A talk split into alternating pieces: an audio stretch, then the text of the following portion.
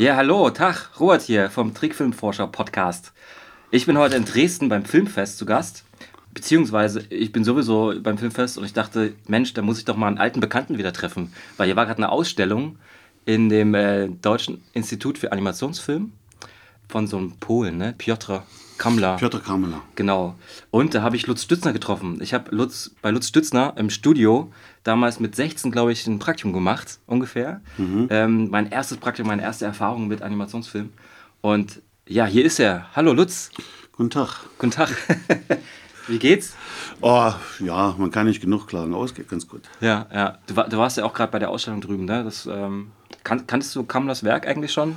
Nee, bis dahin nicht. Also ja. ich, wir haben die Ausstellung, ich habe die Ausstellung mit aufgebaut, habe dann die, die äh, Objekte gesehen und habe mich dann das erste Mal überhaupt damit beschäftigt. Und ich finde das eigentlich ganz toll. Und ah, das ja. sollte man sich ansehen. Also ja, ist, ist, eine sehr schöne, eine sehr schöne Sache und es lohnt sich auch, sich mit dem Herrn Kameler zu beschäftigen. Ja.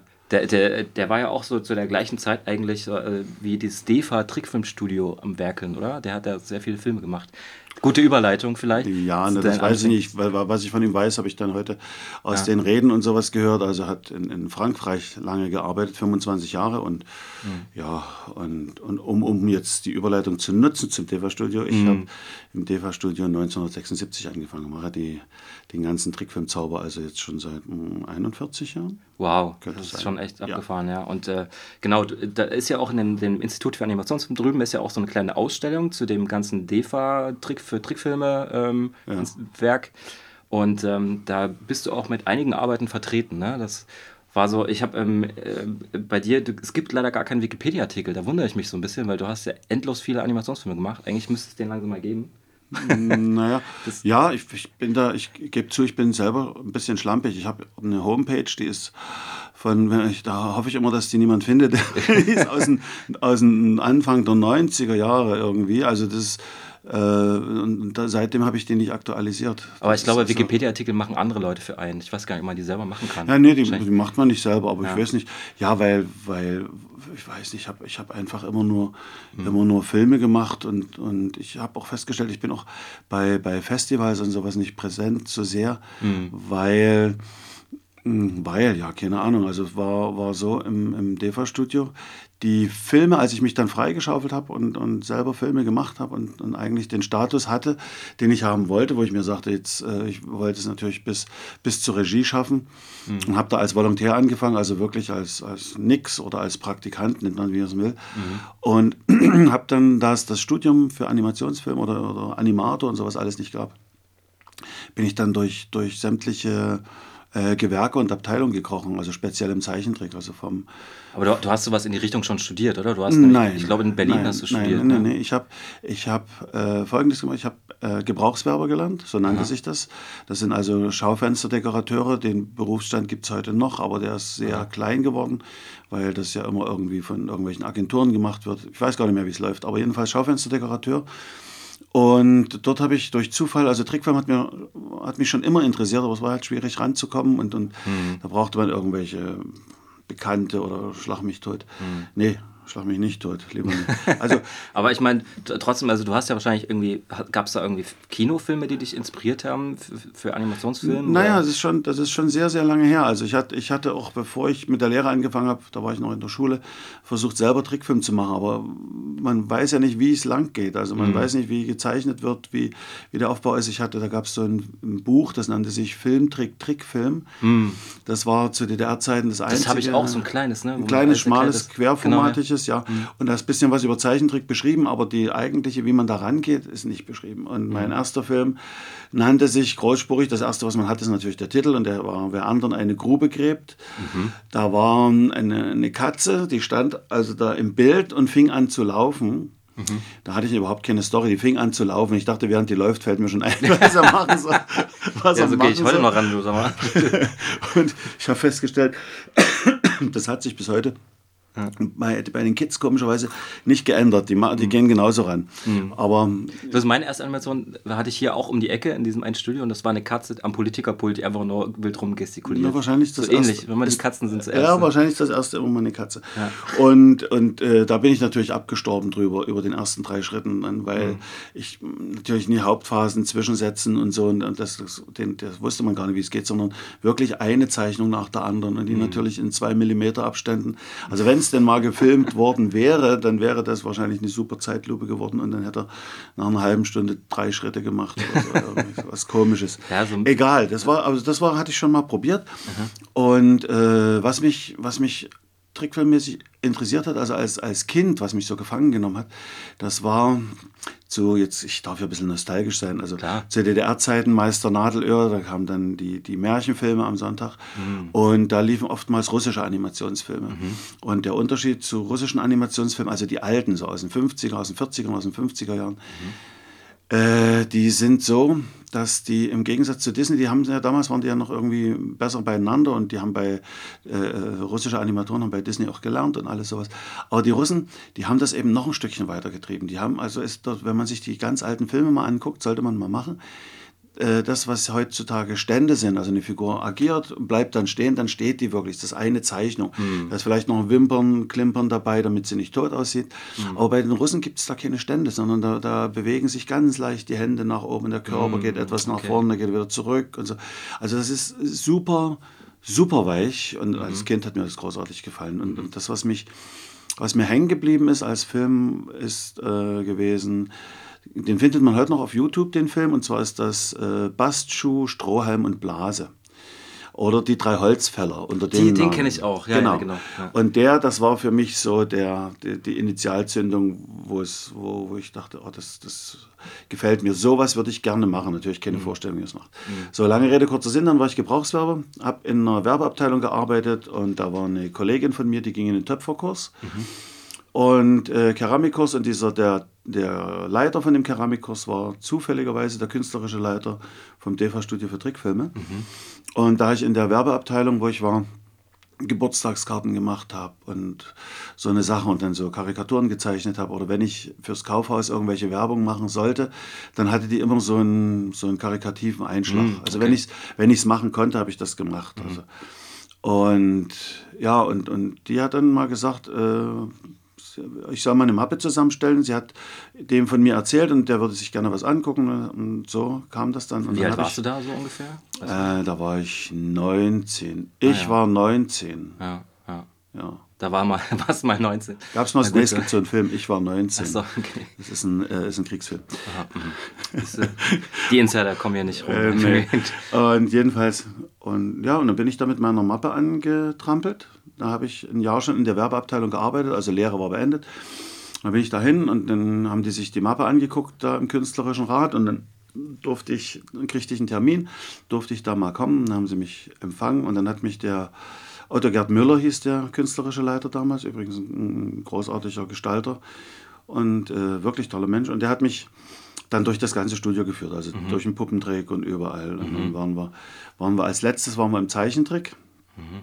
Und da war die, die letzte Station im Zeichentrick, bin ich bei Evelyn Köhler gelandet, auch eine großartige Animatorin damals und die arbeitete am, am, dem Film, am Film äh, Katze, Hahn und Mäuschen, Lothar Friedrich, mhm. der nannte sich. Und dann hat die mir erklärt, was sie da zeichnet, hat mir ihre, ihre schönen Zeichnungen gezeigt und die durchgeblättert, so durchgefächert und mir da erzählt, was sie da macht und sowas und das fand ich fand ich recht, recht umwerfend. Und dann sind wir raus, sind wir raus, um das kurz abzuschließen, dann ja. sind wir raus und dann hat Otto Gerd Müller mich dann am Pförtner gefragt, naja, ob ich mir den vorstellen könnte, hier zu arbeiten und ob ich denn Lust dazu hätte. Und das war so wie Bom, wie so ein Sechser im Lotto. Natürlich, klar. Habe ich gesagt, nee, kotzt mich an, möchte ich nie.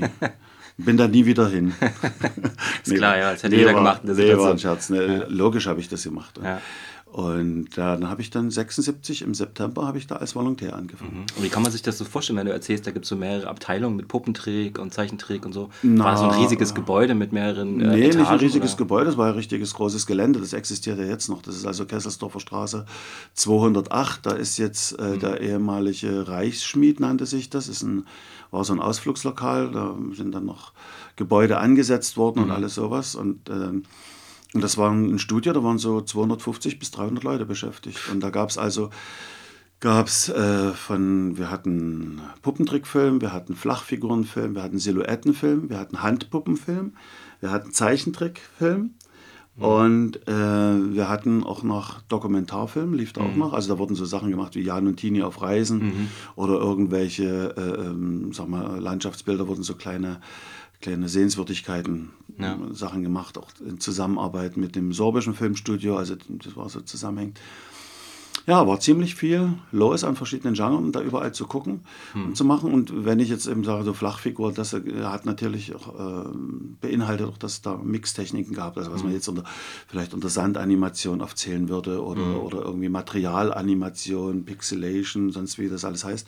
Also die Möglichkeiten bestanden ja alle, die, hm. die Technik war ja da. Hm. Und die Hauptaufgabe des Studios war aber eigentlich nur Kinderfilme zu machen, oder? So die Hauptaufgabe des Studios, nein, das war, das war die äh, vom Staat mh, initiierte Kulturaufgabe, mhm. die da bedeutet, einfach äh, Filme zu machen für die, für die Leute, also fürs Kino. Und zwar mhm. wurden da jeden Tag, äh, jeden, jeden Tag, das wäre schön gewesen, also jedes Jahr gab es so äh, sechs Millionen äh, Mark, Ostmark für uns und die wurde dann innerhalb des Studios dann aufgeteilt auf die verschiedenen Gewerke. Also da wurde dann ein Plan gemacht, logischerweise, wo man sagte, also wir machen wir machen, äh, äh in der Hauptsache hat natürlich das DEFA-Studio Kinderfilme gemacht, aber wir haben auch sogenannte Vorfilme gemacht oder Beifilme mhm. nannte sich das. Oder wir haben, es wurden auch Filme gemacht für den Arbeitsschutz, mhm. ne, Theo Arbeitsschutz und sowas. Da kamen dann die Aufträge vom FDGB. Mhm. Gesundheitsfilme, Hygienemuseum haben wir gemacht. Ah, ja, ja. Wir haben Werbung gemacht, mhm. äh, 1000 Teletipps, da waren so Zwischenclips, direkt aber auch ähm, richtig Filme für. Das war auch gerade in der Ausstellung, da waren so ein paar Werbefragmente äh, ja, ja, noch. Ist so, ne? ist so da hat, meine Mutter gesagt, da gab es noch Werbung in der DDR. Habe ich gar nicht verstanden. Die meinte, die meint, es gab dann irgendwann keine Werbung mehr. Aber es gab naja, na, ja, oder? ist ja logisch. Ich meine, die, also die DDR-Produkte wurden auch beworben irgendwie, oder? Es wurden DDR-Produkte beworben und äh, das war ja das Problem, wenn, wenn du was bewirbst, was du dann im Laden nie kriegst, das ist ja irgendwie so. es gab da Werbefilme für, ja. für Motorrad oder für Trabant und Aha. sowas. Und ja, ist ja Quatsch. Ja, ja, klar. Ist ja Quatsch. Hast du 18 Jahre gewartet auf so eine Kiste ja. oder, oder vielleicht doch kürzer, wenn du Glück hattest. So. Und, und äh, wenn ich mir jetzt vorstelle, dass sie so viel Geld auch ausgegeben haben in dem Bereich, äh, war das da, ich weiß nicht, ich will jetzt nicht sagen, irgendwie Propagandamittel, so, dass man Nein. irgendwie für Kinder schon irgendwas entwickelt oder wart ihr relativ hm. frei in so Storyentwicklung? Also 76 habe ich angefangen. Ich kenne es ja nur vom Erzählen her, dass es mhm. früher ein bisschen härter zuging und, und da die Partei öfter mal geschielt hat oder ihr Veto eingerufen, äh, eingehoben hat. Wobei nicht die Partei, nach dem Motto die, die obersten 10.000, sondern das hatte schon was eben mit diesem allseits verbreitet. Und das, witzigerweise hat sich ja kaum was geändert, muss ich mal so frech sagen. äh, vorauseilender Gehorsam, der ist ja jetzt noch da. Und das, teilweise habe ich das Gefühl, ist der schlimmer geworden, als, als es naja, damals ich glaube, für kleine junge Filmemacher ist es schon einfacher, sich einfach selbst darzustellen. Und, das ja, ne, ich rede jetzt über Strukturen. Also wenn mhm. du in so einem Studio bist und das ist, ne, mhm. dann äh, äh, und, und, du machst so, wenn du für öffentlich-rechtliche Sender Genau, und du machst jetzt Klar, in, in, in ja, politisch verstehe. irgendwie einen Film, ja. dann weißt du, wenn du für öffentlich-rechtlich oder für sonst wen arbeitest, weißt du auch schon ein bisschen, wo du die Schere mhm. im Kopf ansetzen musst.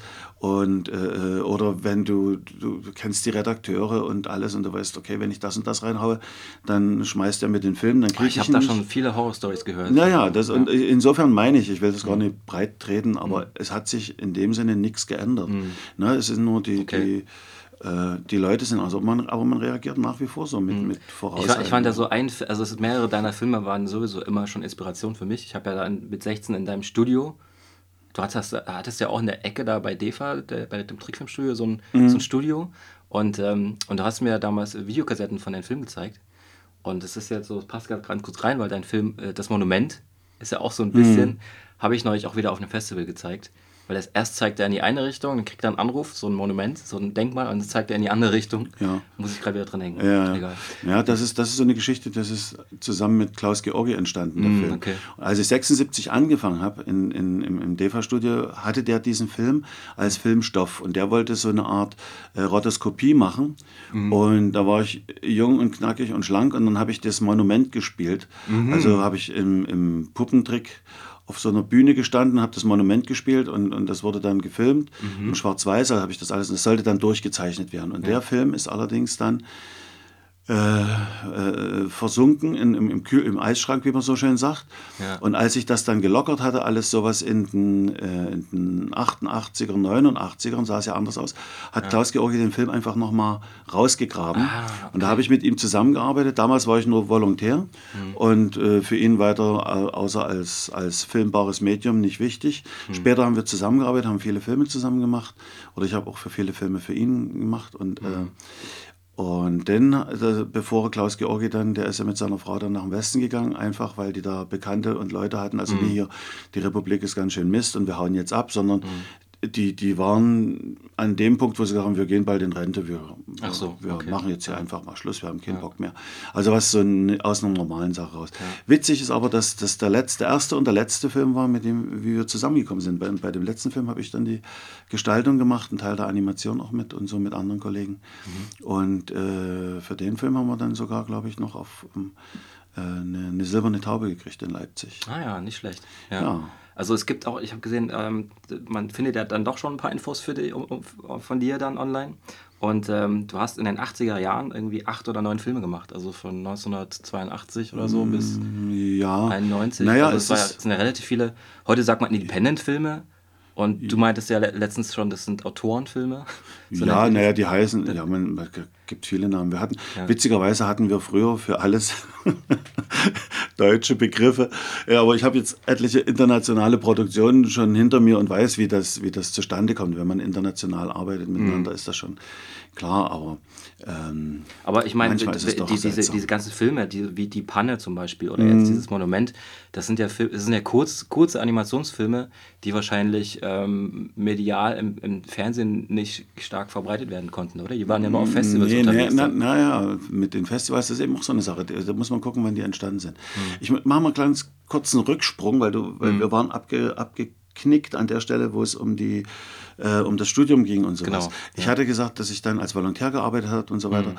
Und äh, es gab ja damals keine Studienrichtung.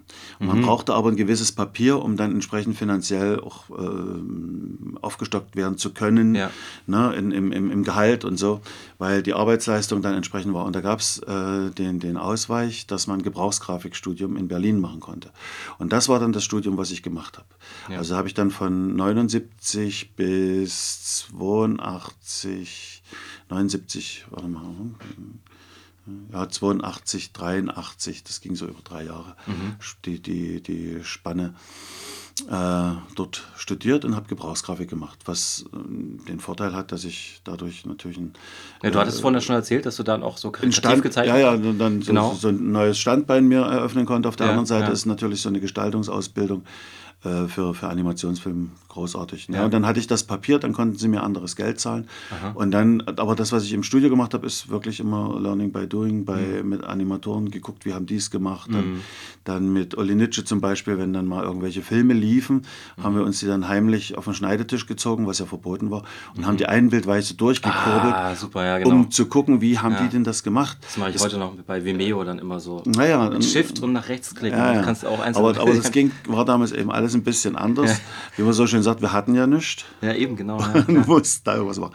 Also das dazu. Und, und nachdem, so, so habe ich dieses äh, Studium gemacht. Und danach, ja. äh, danach habe ich dann alles Mögliche gemacht. Also habe ich dann Zwischenphasenzeichner gemacht. Ich habe dann, äh, so hieß das, ich nehme mal die deutschen Begriffe, mhm. Zwischenphasenzeichner gemacht, dann Hauptphasenzeichner, mhm. dann äh, Regieanimator nannte sich das. Das war nochmal so eine Zwischenstufe. Sind das so Sprünge, wie du das jetzt erzählst? Erst fängt man als Zwischenphasenzeichner an. Naja, das also ist so, mega also, unkreativ. Ja, ja, das ist, das ist so auch die, die, die Leiter, die man damals mhm. so klettern mhm. okay. konnte. Und dann war man sogenannter Regieanimator, das heißt, man machte eigene Filme. Mhm hatte da einen Hut auf und sowas. Und dann irgendwann äh, hatte man es dann vielleicht geschafft und war Regisseur.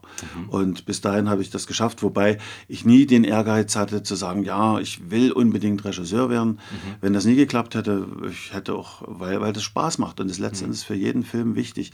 Mhm. Also wenn du einen guten äh, Zwischenphasenzeichner hast, dann, dann wirst du den nie weglassen. Hm. Dann wirst du immer mit dem arbeiten, weil das ist, das ist Gold wert.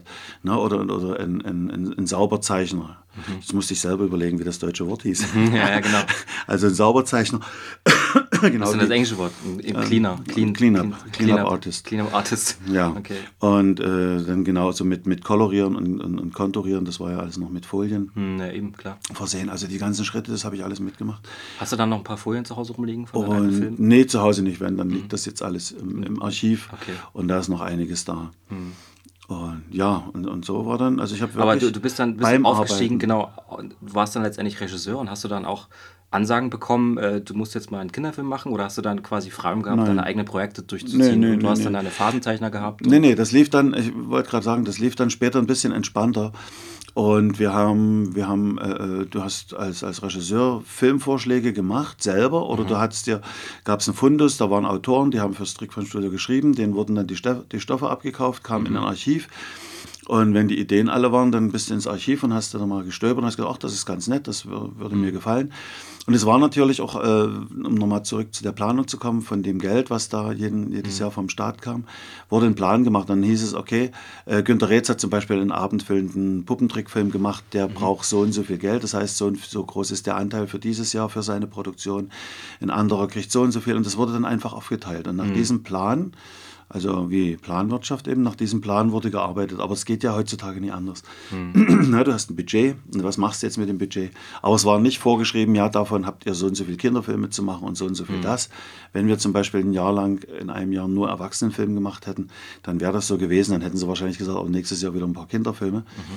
Aber die, dieses, dieses harte Reglement, mhm gab es da insofern nicht. Wie, wie, also sicherlich gab es einen Prozentsatz, wo man sagt, möglichst so und so, ja. aber dass da jemand mit der Knute dahinter gestanden hätte, nicht. Ja. Wie, wie, viel hatte man denn damals gebraucht für einen, sag ich mal, fünfminütigen Kurzfilm, kurzen animierten Film? Keine Ahnung. Auf alle, auf alle Fälle jede Menge Alugeld. Ja, ja. ja, ich meine, heutzutage, ich meine, das war ja, ja auch dieses, dieses Filmförderanstalt. Ich muss dir mal reinreden. Genau. Das war ja noch das, du hast, du hast einen Film gemacht, dafür gab es die Produktionsleitung und dafür gab es eben auch die, die äh, wie wir mal gesagt haben, unseren, unseren Wasserkopf, also mhm. die Buchhaltung und das alles, die das Geld verwaltet haben.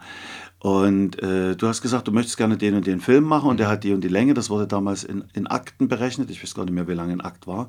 Aber es gab so Sachen fürs Kino, die mussten dann äh, anderthalb Akt mindestens haben oder mhm. so. Ich schätze mal, das waren so vier Minuten oder keine mhm. Ahnung.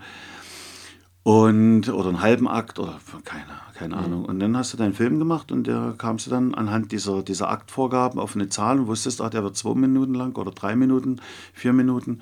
Und dann hast du deinen Stoff entsprechend abgewandelt oder musstest ihn eindampfen oder du hattest Glück und der war direkt auf die Länge. Mhm. Das war dann, das ist ja schon Regiearbeit. Und ja, und dann hast du den Film einfach gemacht. Mhm.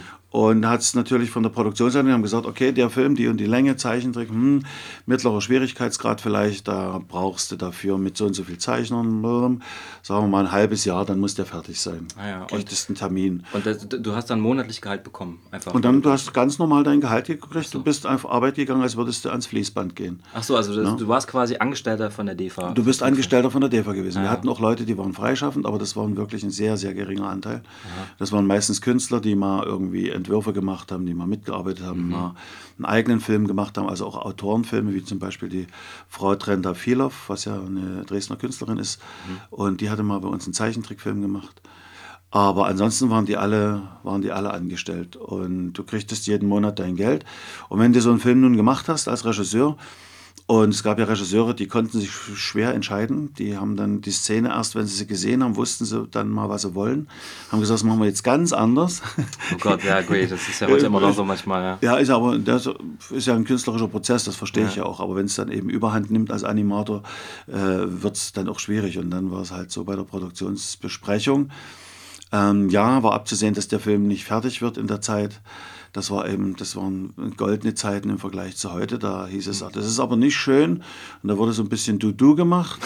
Und dann wurde der Film nochmal um zwei Monate verlängert. Und dann gab es ah, ja, auch okay. nochmal Geld ja. von, der, vom, vom, äh, von der Kultur und mhm. sowas, also vom Staat. Und dass da jemandem der Kopf abgerissen wurde, ja. da, also da musste schon, mussten schon utopischste Dinge, da musste der schon das Geld veruntreuen und, und abhauen. Was aber ist dann aber mit den, mit den Filmen passiert, also die dann äh, fertig waren? War dann, du meintest ja, da sind auch ein paar na, ins Archiv gewandert, direkt irgendwie? Oder naja, na, ins, direkt ins Archiv gewandert nicht, sondern das ist, hat bei den Stoffen ja schon angefangen. Also mhm. wenn, wie zum Beispiel das, das, das Monument, ne, als der anfing mit der Produktion, da hieß es dann irgendwann, na, nee, das stellen wir ein, das ist zu heikel, weil, die, mhm. weil das, mhm. das Ministerium für Kultur, die wollten ja immer wissen, was auch gemacht wird. wurden ja die Stoffe da eingereicht bei denen.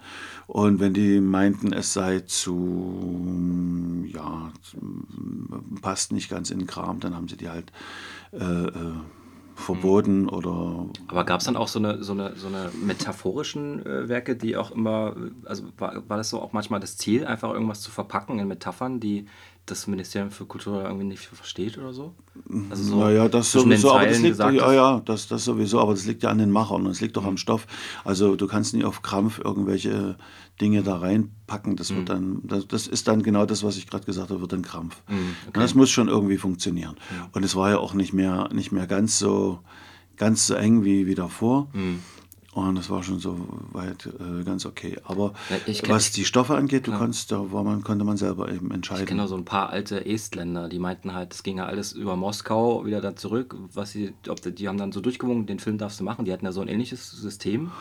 wahrscheinlich, ja, wahrscheinlich. Und deswegen haben die so. angefangen, irgendwie so ihre Filme zu verschlüsseln mit ihren politischen Metaphern. Naja, das haben, das haben die bei uns auch gemacht. Aber mhm. wenn du es eben zu sehr verschlüsselst, mhm. dann versteht es keiner genau. mehr. dann läuft es als normaler ja, Film. Genau, ja. Und ein bisschen plakativ muss er sein. Und, und die, das Publikum damals war natürlich viel mhm. geschulter, im, im, selbst beim Film, wie man so mhm. schön sagt, zwischen den Zeilen lesen, mhm, okay. als das heutzutage so ist. Mhm. Das muss man erst wieder lernen. Ich glaube, das, das passiert auch so langsam wieder. Also ich kann mir vorstellen, wenn man in so einem DEFA-Studio ist und monatlich Geld bekommt, ähm, kann man da immer kreativ sein? Also ist man immer, man hört einen Film auf und hat dann sofort die nächste Idee wieder? Also ist man dann auch gezwungen, nicht abzuliefern, wie heutzutage manchmal so Werbefilme? Braucht man nicht manchmal auch so eine Auszeit dann, wo man sagt, okay, ich brauch, muss mir erstmal was erleben, um einen neuen Film also, zu? Also wenn ich das mal vergleiche zwischen, zwischen früher und heute, mhm. also zwischen dem, wenn man freiberuflich oder wenn man jetzt in eine Produktion reinkommt, äh, dann, dann traue ich mich das gar nicht so ganz so richtig zu erzählen. Abgesehen von eventuellen politischen, was immer, was gerne so hochgehalten wird, dass das also so eine Drangsalierung waren, die zumindest so wie ich es erlebt habe, bei weitem nicht so, so heftig waren. Aber äh, sag ich mal so, dann, dann hatten wir einen Lenz, das ist gar nicht auszuhalten. Ja, also, also äh, Kaffeepause den ganzen Tag oder wie? Hat es auch gegeben, natürlich ja. hat es solche Sachen gegeben. Oder es gab also Dinge, du bist in einen neuen Film reingekommen. Mhm. Ne, die Produktionsleitung hat das ja so, okay, da läuft der Film aus, da ist der abgezeichnet, okay, mhm. die Zeichner werden nicht mehr gebraucht, es sind ja nur noch die Koloristen, der Schnitt und die Musiker und das war dann also Regiearbeit, die Zeichner waren frei. Mhm. Die kamen dann in einen neuen Film rein, du wurdest in ein neues Team gesteckt, da konntest du natürlich auch sagen, oh nee, das liegt mir gar nicht möchte ich mhm. nicht hin. Dann haben die versucht, das äh, so hinzustecken, dass das schon passt. Natürlich, wenn es mal gar nicht ging, dann warst du halt in so einem Film drin, den du mochtest, aber mhm. auch so ein Film vergeht. Und ja, und, und ähm, dieses, dieses, da bist rein in einen neuen Film und dann hast du erst mal vier Tage Zeit gehabt. Also vier Tage einzeichnen nannte sich das. Mhm. Ob das zum Zeichnen benutzt war oder ob die nur gefeiert haben oder sowas, das lag dann immer an dem, an dem Team, was da zusammengearbeitet hat. Aber das ist ja auch wichtig, dass das Team zusammenpasst und dass die sich verstehen müssen und dass da irgendwas auch noch mhm. so die Chemie stimmen muss. Und, aber es war eben Zeit, sich vier Tage lang mit dem Drehbuch, mit den Figuren, mit allem drum und dran zu beschäftigen, mhm. dass man einen Einstieg in den Film findet. Ja, ja, Heutzutage ja. ist es so, wenn man eine Anfrage kriegt, ne? also hier ist, morgen ein, ist, ist ein Filmprojekt, genau, ist ein Filmprojekt, willst du mitarbeiten? Mhm. Und dann sagt man, ja, ich gucke mir das mal an, und dann schicken ihnen die Sachen zu. Und ab dem Moment, wo man Ja gesagt hat, läuft die Zeit. man, hat, genau. man hat nicht die Zeit, sich darauf einzustellen und zu machen sondern das ist dann wirklich während der Arbeit fängt man an, sich in die Figuren einzuarbeiten und das mhm. kennt ja vielleicht jeder, also gerade besonders im, im, im Zeichentrickbereich mhm. gilt das ja, wenn man durch ist mit so einem Film, dann mhm. könnte man, müsste man normalerweise den Film wegschmeißen und anfangen, mhm. weil dann hat man, hat man die Geschichte begriffen, man hat die Figur drauf, es ist alles eigentlich da, man weiß, man hat aus den ganzen Fehlern gelernt und dann müsste man normalerweise mhm. was machen. Wie wurden eigentlich die, die Kurzfilme, gerade deine Kurzfilme speziell, wie wurden die dann verwertet?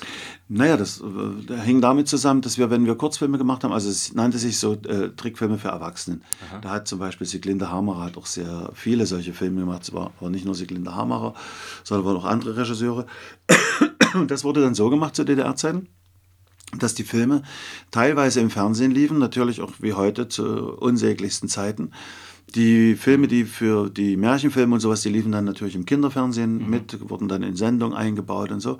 Und die anderen Filme, die, wie wir immer sagten, die für Progress Filmverleih gemacht wurden, die wurden mit, im, mit dem Spielfilm gekoppelt. Und zu DDR-Zeiten war das so, du konntest, wenn du, äh, hast du gesagt, mit Vorprogramm oder ohne, hieß das dann immer. Dann hast du mhm. gesagt, mit Vorprogramm, das konnte ein Dokumentarfilm sein, das konnte alles Mögliche sein, das konnten Kurzfilme sein, also dokumentarische Kurzfilme, mhm. es konnten Animationsfilme sein, es konnte ein Mix aus Dokumentaren Animationsfilm sein. Das war so ein kleines Vorprogramm. Das ging eine halbe Stunde. Ach, dann zahlt man quasi extra Aufschlag für das Film? War, ja, der Aufschlag für, fürs Vorprogramm waren, glaube ich, 25 Pfennig oder wow, 50. Okay. Und Werbung gab es ja dann keine sozusagen? Gab Werbung gab es nicht, aber nachdem der, das Vorprogramm vorbei war, kam der Augenzeuge, der war obligatorisch, der kam immer.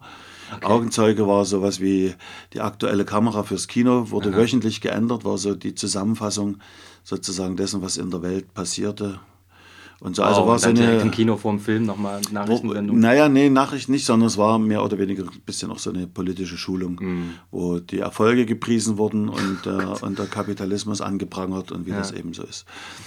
Und dann, und dann kam der Hauptfilm. Und ja. wie gesagt, in diesem Vorprogramm, für diese Vorprogramme, dort sind die Filme gezeigt worden. Und das war, insofern hat man nie für irgendwas gearbeitet und nur für ein Festival. Mhm. Na, die Filme sind dann natürlich auch äh, zu Festivals gegangen, vorrangig natürlich zu zu Festivals in sozialistischen Ländern. Es mhm. waren auch teilweise äh, Filme im, im, kapitalistischen Ausland, wie es so schön hieß, oder warte mal, mhm. äh, äh, nicht, Sozi nicht sozialistisches, war keine Ahnung. Umland. Ja, nee, es gab ja. so eine komische ja. Äh, äh, Abkürzung da. Und, und da liefen auch einige, aber natürlich nicht so viel, weil wenn dann die mhm. Leute eingeladen wurden, ja, dann waren es entweder keine Reisekarte oder es war kein Geld da oder wie auch mhm. immer. Also das war dann schwierig. Wir hatten Aber bist du mal zu einem Festival gefahren? Mit einem, einem das war erst, das war dann erst, ich glaube, 87, 88 in der Dreh rum. Mhm. Da war Dreiländereck, da gab es eine äh, Dreiländereck-Filmtage oder was in Hof mhm. war das. Und da liefen dann Filme. Und da bin ich mal bin ich mal mitgefahren. Da mhm. war ich dann, war ich dann, na, ich weiß nicht, ob ich Reisekarte war, aber ich durfte. Mhm. Und vorher fanden dann bei uns zu Hause, also da wo ich gewohnt habe, eigenartige Dinge statt. Da klingelten bei den Nachbarn Leute und haben gefragt, äh, wie ich so drauf bin, Ach. wie ich, äh, äh, haben sich ausgegeben als, als, das war witzig, vom Kulturamt und sie, sie haben einen Posten für mich gedacht, das war so die, die Geschichte, die drunter lag und sie wollten mal wissen, ob ich sozusagen dieses Amtes würdig sei und dann haben sie sowas gefragt wie, ja, wie ich so wohne und äh, ob denn die, die Möbel und das, was ich so habe, alles rechtens erworben ist und lauter so ein komischer Gurks, das haben mir dann die Nachbarn später erzählt, Aha. nachdem die, die gleiche Zeit genutzt, in dem Aber es war, ne, es war niemand, nein, es war niemand anders als die Stasi, die sich mhm. vorher kundig gemacht haben, ob sie mhm. mich denn auch reisen lassen können. Also so, mitgekriegt okay. haben, dass ich, dass ich eine Frau und zwei Kinder habe oder drei, äh, ich bin auch ein bisschen blöd, vier Kinder, vier ja. Kinder, ja, also jetzt angebunden mhm. in, in, in Dresden. Mhm. Äh, dann schien ihnen wahrscheinlich die Gefahr. Du hattest damals schon vier Kinder? Ich hatte damals schon vier Kinder, ja. Wow, okay. Die habe ich immer noch. Die hast du immer noch.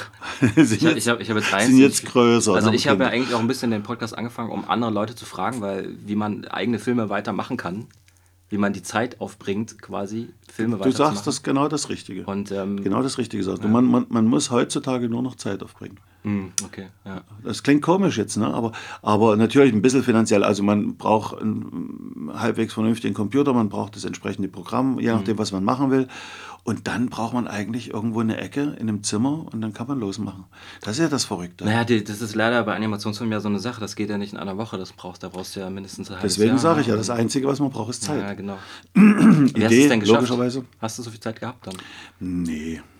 Nee, also ich muss mal so sagen, die, die Kurzfilme, die du erwähnt hast, die entstanden sind in, in, in der DEFA, die sind wirklich dann in den Jahren zwischen, ich sag mal so, 86 bis eben 90 entstanden, so in der Spanne. Wo die Nein, 89 waren drei Filme von dir. Ja, das hatte aber damit zu tun, dass ich vorher auch noch in anderen Filmen mitgearbeitet ja, okay. habe. Ich habe hab zum Beispiel äh, Co-Regie gemacht bei Mausi Kilo, das sollte mal eine Serie werden, die wir mit den Tschechen zusammen gemacht haben. Mhm. Ich war eine Zeit lang in, in Bulgarien, weil wir da so eine Co-Produktion mit denen hatten. Und das mhm. waren übrigens diese Co-Produktionen mit den Tschechen und mit, mit Bulgarien, die dienten dem, dass ich dann entsprechend mich äh, bis zum Chefanimator hochgearbeitet hatte. Ich hatte dann inzwischen auch gestaltet Gestaltung gemacht, Geschichten geschrieben und solche Dinge gemacht. Mhm. und äh, hätte Regie machen können und hätte Regie studieren sollen. Mhm. Bin auch nach Berbelsberg geschickt worden, habe die Aufnahmeprüfung gemacht, saß mhm. dann von der Jury, vor der Jury, hatte aber dato schon einige selber, einige Filme selber gemacht und mhm. saß da vor der Jury, hatte die Prüfung bestanden und jetzt haben die mich befragt und dann habe ich den, haben die gesagt, wie man den so Film macht. Und dann habe ich den erzählt von der Picke auf wie mhm. man einen Film macht, wie ich es gemacht habe, was da mhm. rausgekommen ist und sowas. Und dann haben die mich dann hinterher gefragt, dann haben die gesagt, ja und jetzt, warum wollen Sie denn jetzt hier ja, noch das stimmt, studieren? Das ja, hätte ich dann auch gefragt. So. und, und, dann habe ich gesagt, na, weil ich das Papier brauche. Und dann ah. gab es da, da ne, fing das, äh, gab es da eine Lösung, weil unser Studiedirektor und der Direktor der Filmhochschule, die kannten sich soweit ganz gut und der, der hatte auch einen recht vernünftigen Draht mhm. zum Kultusministerium und da haben die so eine Vereinbarung für mich getroffen, die da war. Dass ich also mit, äh, mit anderen Studios zusammenarbeite in einer Art Co-Regie und äh, Regieassistenz und sowas und dann von denen sozusagen beurteilt werde. Mhm, okay. Und dann habe ich mit denen gearbeitet und bin beurteilt worden, habe meine eigenen Filme, dann so kürzere Filme weitergemacht, habe im DEFA-Studio mit Regisseuren weitergearbeitet mhm. und dieses Urteil von all denen, zusammengefällt, war dann so, dass ich irgendwie 88 oder 89, 88 war das, glaube ich, dann äh, so öffentlich zum Ritter geschlagen wurde. Also so Hand auf die Schulter, du bist jetzt Regisseur. Und von da an war ich Regisseur und kriegte das entsprechende Gehalt. Ja. Und habe dann auch angefangen, mir eine eigene, eine eigene Truppe aufzubauen. Das waren damals junge Leute, die dazu kamen. Mhm. Das war so Uli Nitsche, Gabor Steisinger und äh, wir wollten eigentlich dann so abendfüllende Trickfilme machen mhm. und uns so rantasten, weil haben wir alle dafür geschwärmt. Mhm. Und ich wollte so ein Team aufbauen, wo was so eine, eine, Gleichberechtigung hat, weil das alles gute Animatoren, tolle Gestalter waren und sowas. Und da hatte ich mir eigentlich sehr viel erwartet, sodass man sowas hat wie ein Studio im Studio. Mhm, okay. so, so, eine, so eine kleine, kleine Zelle wollte ich da aufbauen. Mhm.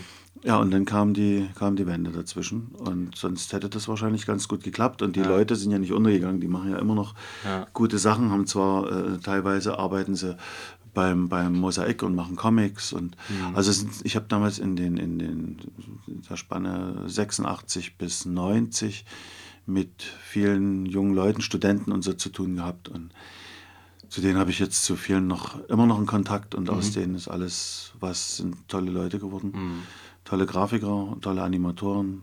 Mhm. Also wirklich, wirklich gut. Und insofern traue ich der Zeit insofern nach, weil man konnte nie ausprobieren, wie das alles funktioniert. Ja, na klar, würde. das klingt jetzt nach einem super. Und wir hatten, wir hatten dann noch einen, einen Film, dann, da waren die schon. Das erste, was natürlich nach der Wende, mit wem sie gar nicht mehr anfangen konnten, waren die Studenten. Das waren die ersten, die sozusagen gefeuert mhm. wurden. Die haben zwar ihr Studium fertig gemacht. Aber wäre da nicht eigentlich so, so ein schönes Studio, wo man dann mit Werbung natürlich viel machen hätte können, irgendwie auch gut gewesen? Nee, ja, das, nee, das war eine ganz komische Situation ideologisch gar nicht mehr. Nein, das hat damit nichts zu tun. Okay. Ideologie ist gar nicht, gar nicht das Problem gewesen, sondern das Problem ist das gewesen, dass der Markt ist ja aufgeteilt. Also wenn man jetzt zum Beispiel ne, Filmanträge stellt und Geld sammelt für einen Film, weiß man ja, wenn ich den Film, wenn ich das Geld jetzt sammle, dann kann ich den Film in zwei, drei Jahren machen oder mhm. so. Das läuft ja alles so. Und äh, damals Grenze weg und die, die westdeutschen Filmemacher, gerade im Animationsfilmbereich, die hatten ja selber immer zu tun. Mhm. Die hatten ja nie die Chance, dass das Geld vom Staat kam. Die mussten ja immer mhm. äh, über, über Sponsoren arbeiten oder Auftraggeber oder vielleicht gab es irgendwelche kulturellen mhm. Förderungen, eventuell oder waren an einem Fernsehsender angedockt, aber wir waren ja ein eigenständiges Studio, was jedes Jahr seine 6 Millionen kriegte und damit mhm. machen konnte, was es wollte. Und das hat nie geschwankt, das war immer der gleiche Betrag? Es war so etwa immer die gleiche Summe, ich weiß nicht, mhm. sicherlich hat es ein bisschen mhm. geschwankt, aber okay. das ist so die Hausnummer, ja. mit der wir immer so gearbeitet haben. Ja, Wahnsinn. Und ich denke mal so, selbst wenn es so eine, so eine Inflation gegeben hätte, dass das sich irgendwie angeglichen mhm. hätte, dass die ein bisschen mehr Geld gegeben hätten mhm. oder irgendwas. Aber gab es denn auch so, ähm, sag ich mal, Verbindungen in, in, mit westlichen Animatoren? Also gab es irgendwie, habt ihr so unter der Hand irgendwie Disney-Filme euch zugeschoben? Oder? Das hatte, na, Disney-Filme, das hatte mit der, mit der ASIFA zu tun. Es war natürlich die, als ich studiert habe dann äh, in, in Berlin, da war für mich natürlich auch das, das Westfernsehen. Mhm. So speziell Tom und Jerry Show und dieses ganze, diesen ganzen Gröx, den man alles hier nicht sehen konnte. Mhm. Das war Pflichtprogramm, mhm. logischerweise. Aber ne, und die anderen Sachen waren über die, über die ASIFA.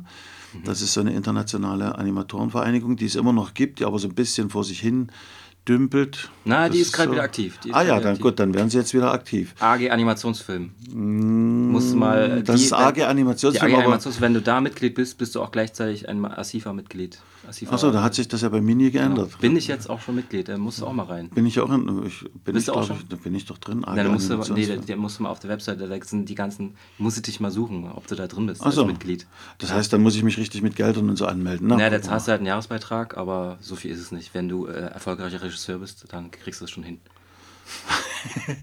das das aber, war aber hübsch gesagt. Ja, genau. nee, äh, ja. Okay, also. Also, also über so, die ASIFA. Die hatten genau. damals die Möglichkeit, Filme äh, zu bestellen mhm. über, über Berlin. Und die kamen dann ins DEFA-Studio und dann gab es dann solche, solche ASIFA-Mitglieder, können sich dann diese Filme angucken. Und mhm. da war wirklich äh, Canadian Film Board und ah, super. alles okay. sowas. Die, ja. die kriegten ja. wirklich so gute Filme. Ja. Und da waren halt auch mal so ein paar äh, Disney-Zeichentrickfilme und sowas mhm. dabei, die man dann eben, wie gesagt, am Schneidetisch mal einbildweise durchkurbeln mhm. konnte, okay. ohne sich erwischen zu lassen. Ja. Naja, dann, und, und dann, und dann habe ich das äh, 15 Jahre gemacht, halt ja. bis zur Wende und habe dann, hab dann, als das alles auseinanderbröckelte, habe ich sozusagen den, den letzten, wirklich den letzten DEFA-Film gemacht. Das war ein Zeichentrickfilm, äh, nannte sich Die Hexe und der Weihnachtsmann, unter ein, ein Weihnachtsmärchen oder so, also kursiert unter verschiedenen Namen rum, mhm. ist so 24 Minuten lang. Und an dem haben dann äh, Leute, die schon zum Teil entlassen wurden, die habe ich dann wieder über Honorar an dem Film beschäftigt und so. Ja, super, und okay. hatte, hatte noch eine gute Buchhalterin, die diese ganzen Deals möglich gemacht hat mit. Mhm. Also du hast dich dann, äh, du hast dann eine eigene Firma gegründet sozusagen? Nee, nee, war nicht eigene. Ich war noch, ich war richtig noch fest angestellt. Aber Verstehe. ich habe dafür gesorgt, dass die, die Kollegen über Honorarvertrag wieder rankamen. Die waren ja teilweise im Vorruhestand oder mhm. hatten gar nichts zu tun. Und da, wo ich was machen konnte, und, dann haben wir den Film zusammen fertig gemacht. Und ähm, also ja, fertig gemacht ist so.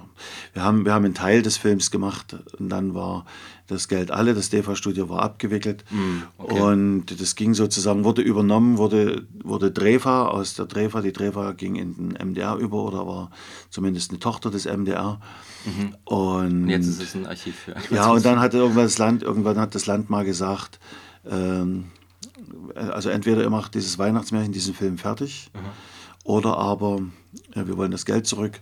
Und da war ich dann schon, da hatte ich mich dann aber schon umgeguckt, war also aus dem DEFA-Studio ausgeschieden, nachdem wir unser halbes Weihnachtsmärchen fertig hatten, wurde, ah, dann, okay, wurde ich dann auch entlassen. Hm. Ich war also wirklich der, der letzte Animator, der die DEFA verlief, ließ und da wirklich das Licht ausgemacht hat. Hm. Und dann. Was wurde äh, mit dem ganzen Inventar? ja, ich, ich durfte ja noch da bleiben. Also da war die, die damalige Drehfahrt, das waren die gleichen Kollegen, hatten ja nur einen anderen Namen, mhm. großzügig und ich durfte in den Räumen noch eine Weile bleiben und habe dann für Ilfofilm in, in äh, Bad Homburg gearbeitet ein Jahr und mhm. nach, dem, nach dem Jahr, da kam dann diese Entscheidung, also er macht den Film jetzt fertig oder nicht, mhm. äh, war ich dann bei Studio 88 und bin sozusagen mit dem Film im Gepäck als Brautgeschenk zu Studio 88 gewechselt wo ich dann, äh, haben die sich 88 gegründet oder ist das so? Die haben sich 1988 okay. gegründet. Ja, das war in der Anfangszeit ein bisschen schwierig. Da kriegten wir teilweise seltsame Anrufe. Ja, das glaube ich. Äh, durch, die, durch die Zahl. Da hat, äh, ja. da, da, aber das zeigt wieder mal, dass die, dass die Köpfe der Mönch, Mönche, die Mönche, auch, aber Der, der Menschen ja, ja. ziemlich verschroben denken. Ne? Also mhm. Also weil so eine Zahl, da ist keiner mehr so locker und sagt, das ist das mhm. Gründungsjahr. Nee, 88, mhm. das bedeutet was anderes. Mhm. Das ist ein Schwachsinn. Mhm. Aber naja.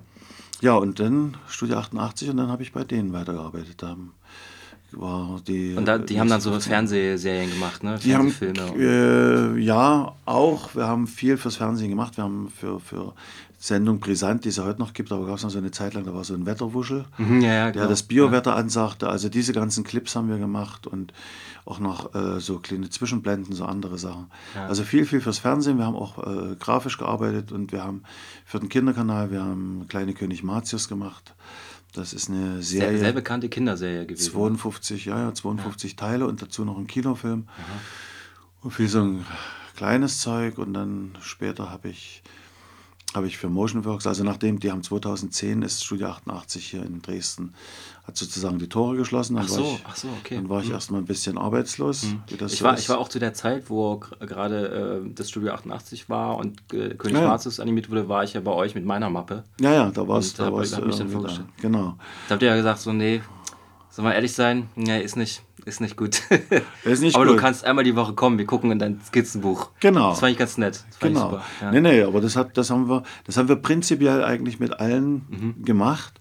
Und äh, die, nie, die nie abzufackeln. Wir haben immer versucht, nein, nein, wir haben immer Die versucht, nicht abzuwimmeln waren. Nee, wir haben immer versucht, ehrlich zu sein. Und, Mhm. und äh, es war damals, äh, kann ich jetzt nicht mehr beurteilen, ich habe es nicht vor Augen, aber wir hatten ja andere Bewerber auch und dann hast du so einen. Vergleich und dann sagst du, naja, ist ein bisschen dünn. Ja. Aber zumindest nicht so nach dem Motto, wär du mal lieber Tischler oder mach was ganz anderes. Also, nee, ich war. Ich Sondern war wir haben schon versucht, denen den Mut zu machen und eben Genau, die Möglichkeit zu geben, zu sagen, okay, dann, dann zeichnen wir es, dann komm her, wir gucken es uns an und wir sagen was dazu. Ja, das war super. Ja. Das ist ja schon mal ganz gut, wenn, wenn man so ein Feedback hat. Ja, Ne, also man denkt ja auch mit, wenn man so jung ist, noch nicht, äh, das, also man denkt ja, man ist der Beste, so nach dem Motto. Wenn man in der, Schulklasse die ganze Zeit hört, oh, der kann zeichnen. Ja, ja, und, und das dann mal zu hören, was man wirklich drauf hat. Und ich ja. bin damals heulend aus eurem Studio rausgerannt, das weiß ich noch. Aber ich habe nicht Ja, aufgegeben. Das- Und wir haben, sehr, ich, und wir haben sehr gelacht, wir haben am Fenster gestanden und nach unten gezeigt und haben gesagt, guck mal, da rennt er die alte Feensbacke. Ja, genau. Da wird nie was draus und so solche Ja. Sprüche hinterher. Nee, das war, war, schon, war aber total gut. Also, das mal zu sehen, man ist ja dann auch in so einen Gang zu euch reingegangen. Da waren links und rechts so Aufsteller mit Figuren. Und da waren, glaube ich, auch aus diesem Weihnachtsmärchen da so Bilder an der Wand. Ja, wir das hat hatten, gleich total Eindruck gemacht. naja, wir da hatten, wir hatten das schon so ein bisschen, Hm. sollte ja auch ein bisschen inspirieren und sollte uns, uns, uns selber ja auch gefallen. Also jetzt, Ja. wenn ich mir heute mal die Studios angucke, äh, dadurch, dass ganz viel eben am Computer und sowas gemacht wird, das sieht alles dröger aus. Früher, da hingen Skizzen überall und da ist kleine Notizzettel gewesen oder wo die Zeichner mal irgendwelchen Quatsch gezeichnet haben, sich gegenseitig so zugeschossen haben.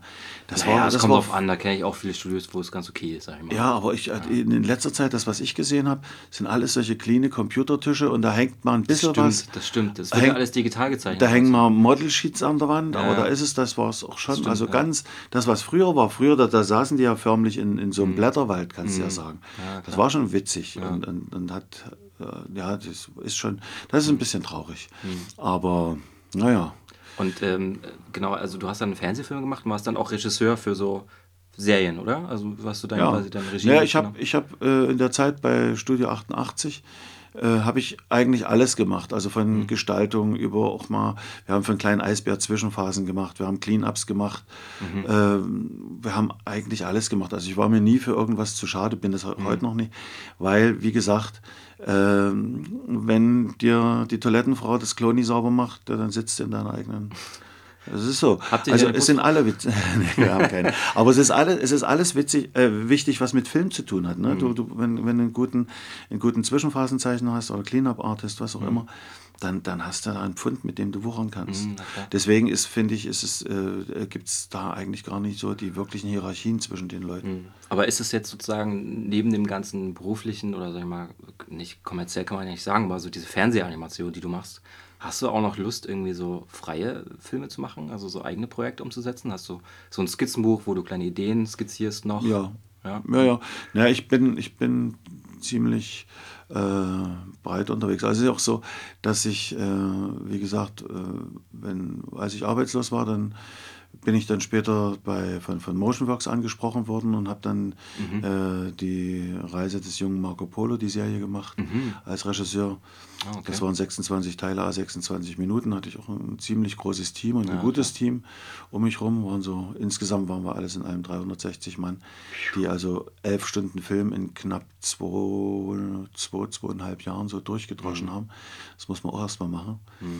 Und das war Ja, eben, das schon sind ja dann alles so Riesenprojekte, ne? das sind Riesenprojekte, hast deine Produktionsleitung und, und kriegst deinen entsprechenden Druck. Ja. Und äh, jetzt als Regisseur und musst dann trotzdem versuchen, ähm, so zu entscheiden, dass es, dass es einen, einen gewissen künstlerischen Anspruch sowieso hat, dass Mhm. die Geschichten gut rüberkommen und so. Und man muss sich auch manchmal gegenstemmen ein bisschen. Also, dass, Mhm. dass man sagt, nee, so können wir das nie rausgeben. Weil, weil letztendlich, natürlich kann, kann, wenn die Produktion läuft und man kann so seine Häkchen machen, das ist gemacht, das ist gemacht, das ist Mhm. gemacht. Wenn die Qualität nicht stimmt, entscheidet sich das sofort in kürzester Zeit durch Umschalten oder Abschalten oder Mhm. Ja, was auch immer. ja, ja. Und äh, das ist so immer mein Credo, da, da kriegen die Produktionsleiter immer ein bisschen graue Haare. Mhm. Aber wenn, wenn die Qualität nicht stimmt, äh, dann kannst du es Wie bekommst du das dann mit? Wenn da, also gibt es dann so Einschaltquoten einfach zu der Serie? Oder? Das ist dann später. Also ich hatte, ich hatte zum Beispiel, wir haben uns da ganz schön gekappelt teilweise, aber uns war von Oh, das ist jetzt so ein sexuelles Wort, das muss man mal erklären. Gekappelt heißt, also, nee, nee, äh, oh, du. gerauft oder, oh, ich war, ich war oder gestritten einer, oder was auch Gestern immer. in der Neustadt, da ist ein Fahrradfahrer äh, auf der Straße gefahren, da ist ein Polizeiwagen vorbei ist dann rückwärts hinterhergefahren, dem Fahrradfahrer, hat die Tür aufgemacht, dann ist der Fahrradfahrer gegen die Tür gefahren und dann steigt der Polizist aus, ey, du bist gegen unser Auto gerungst. Alles klar, also wenn sowas ein Polizist sagt, würde ich erstmal lachen. Aber ja, das aber kennt das, man halt nicht so. Na, das war, kannst ja lachen, wird nochmal teurer. Ja, genau. nee, aber dann habt ihr euch gekappelt, ja. Ja, aber es war, war äh, von vornherein klar, es geht nie um persönliche Sachen, es geht dann eigentlich immer um, die, um, den, um den Film oder um das Projekt. Mhm. Und äh, ja, da war schon, teilweise war es schon ganz schön heftig. Aber letztendlich dann äh, kamen dann eben auch die, äh, die Zahlen, ja. Einschaltquoten und dergleichen ja. mehr. Und äh, da war ich dann sehr beruhigt, weil das gab dem, was ich erzählt habe, also recht. Mhm. Wir hatten eine, eine sehr hohe Einschaltquote. Das mhm. liegt an der cool. Qualität, weil Kinder entscheiden ja ganz schnell. Ja, klar. Nur wenn denen was nie gefällt, dann zack, sind die weg. Mhm. Hatten eine sehr hohe Einschaltquote, die wirklich traumhaft war. Mhm. Und äh, wir hatten, muss ich zugeben, aber beim Kinderkanal auch einen sehr guten Sendeplatz, der war 19 Uhr. Mhm. Also ein bisschen für die größeren Kinder. Kurz vorm Schlafen gehen, ja. Ja, nach dem Schlaf. Die, der, die, die kleinen, Sandmann war weg und die mhm. etwas größeren dürfen dann hinten nach Marco mhm. Polo gucken. Und wir hatten einen, einen Anteil an äh, jetzt von der Zielgruppe. Mhm. Wir hatten der, die Zielgruppe war so zwischen, zwischen sieben bis elf, zwölf, sag ich mal so. Mhm. Und der Anteil war so von der, von der Splittung.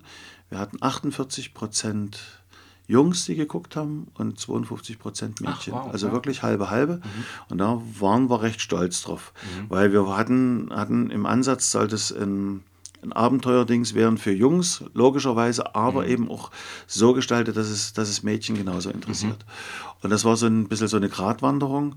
Aber nachdem dann die Zahlen raus waren und das kam, da haben wir festgestellt, das haben wir ganz gut hingekriegt. Gab es da irgendwie eine, eine, weiblichen Superstar-Charakter in, in, der Sendung? Wir haben natürlich einen weiblichen Superstar-Charakter eingebaut. Ja, das ist immer, das ist immer so, aber das sind ja mhm. so, so Standards, ne, den man, den man bei Marco Polo ist es also Marco als Hauptfigur, sein Freund Luigi mhm. und dann Sheila One, das ist ein chinesische eine angeblich chinesische Prinzessin, die mit ihnen da auf Reisen geht und sie hat mhm. dann wiederum ein Haustier. Das ist so das, was das, was das Hündchen, in, was man gerne macht, oder das mhm. Kätzchen. Mhm. Und das ist eine kleine Fledermaus, die mhm. ist ein bisschen verfressen, hat so ihre Eigenheiten. Also so mhm. dieses Gimmick, dieser, mhm. dieser Buffo, der da reingehört. Ja. Wobei Buffo, da teilt sich dann eben äh, Luigi und, und diese, diese kleine Fledermaus, die teilen sich da rein.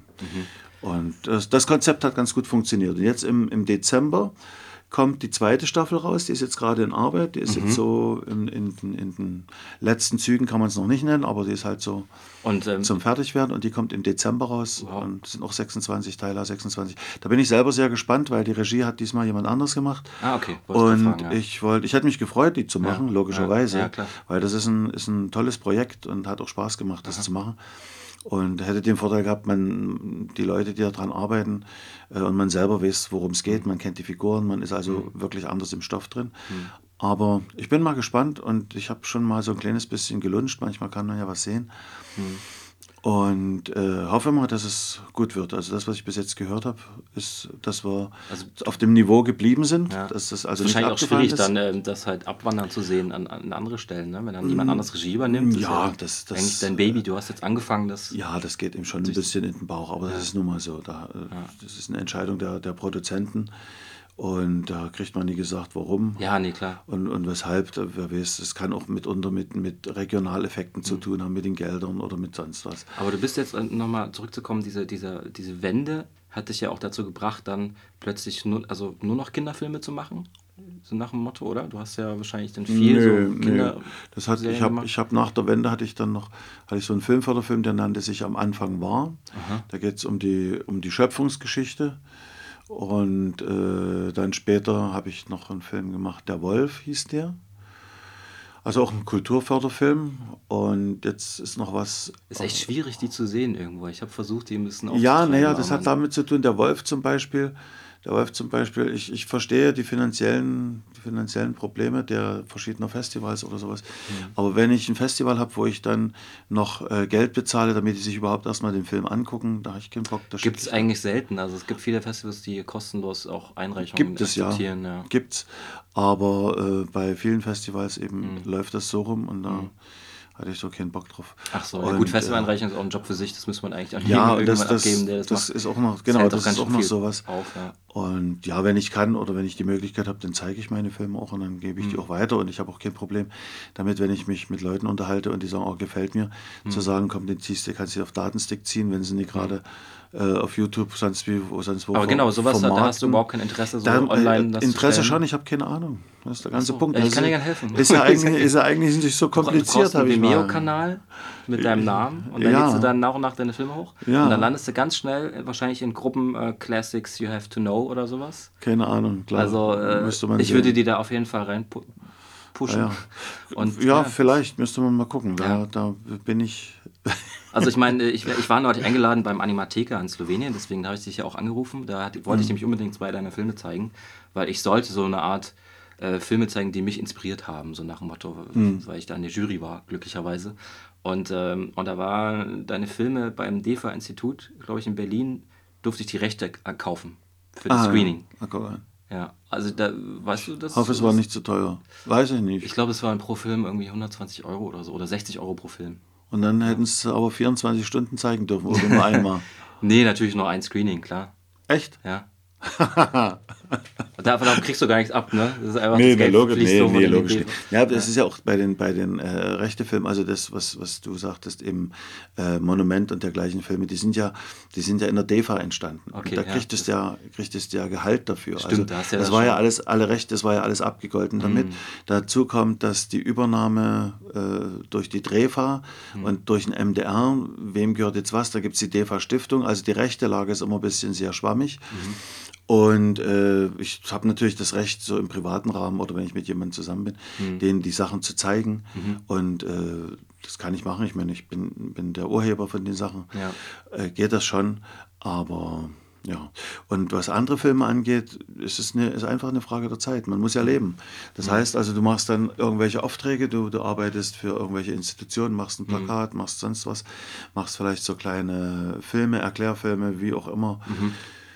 Mhm und äh, machst Illustrationen. Du hältst, musst dich ja über Wasser halten. Ja, so geht es mir ja, genauso, ja. So. Das und, ja das, und das Einzige, und dann ärgert mich immer, weil das Einzige, was man wirklich zum Trickfilm machen heutzutage noch braucht, ist wirklich Zeit. Hm.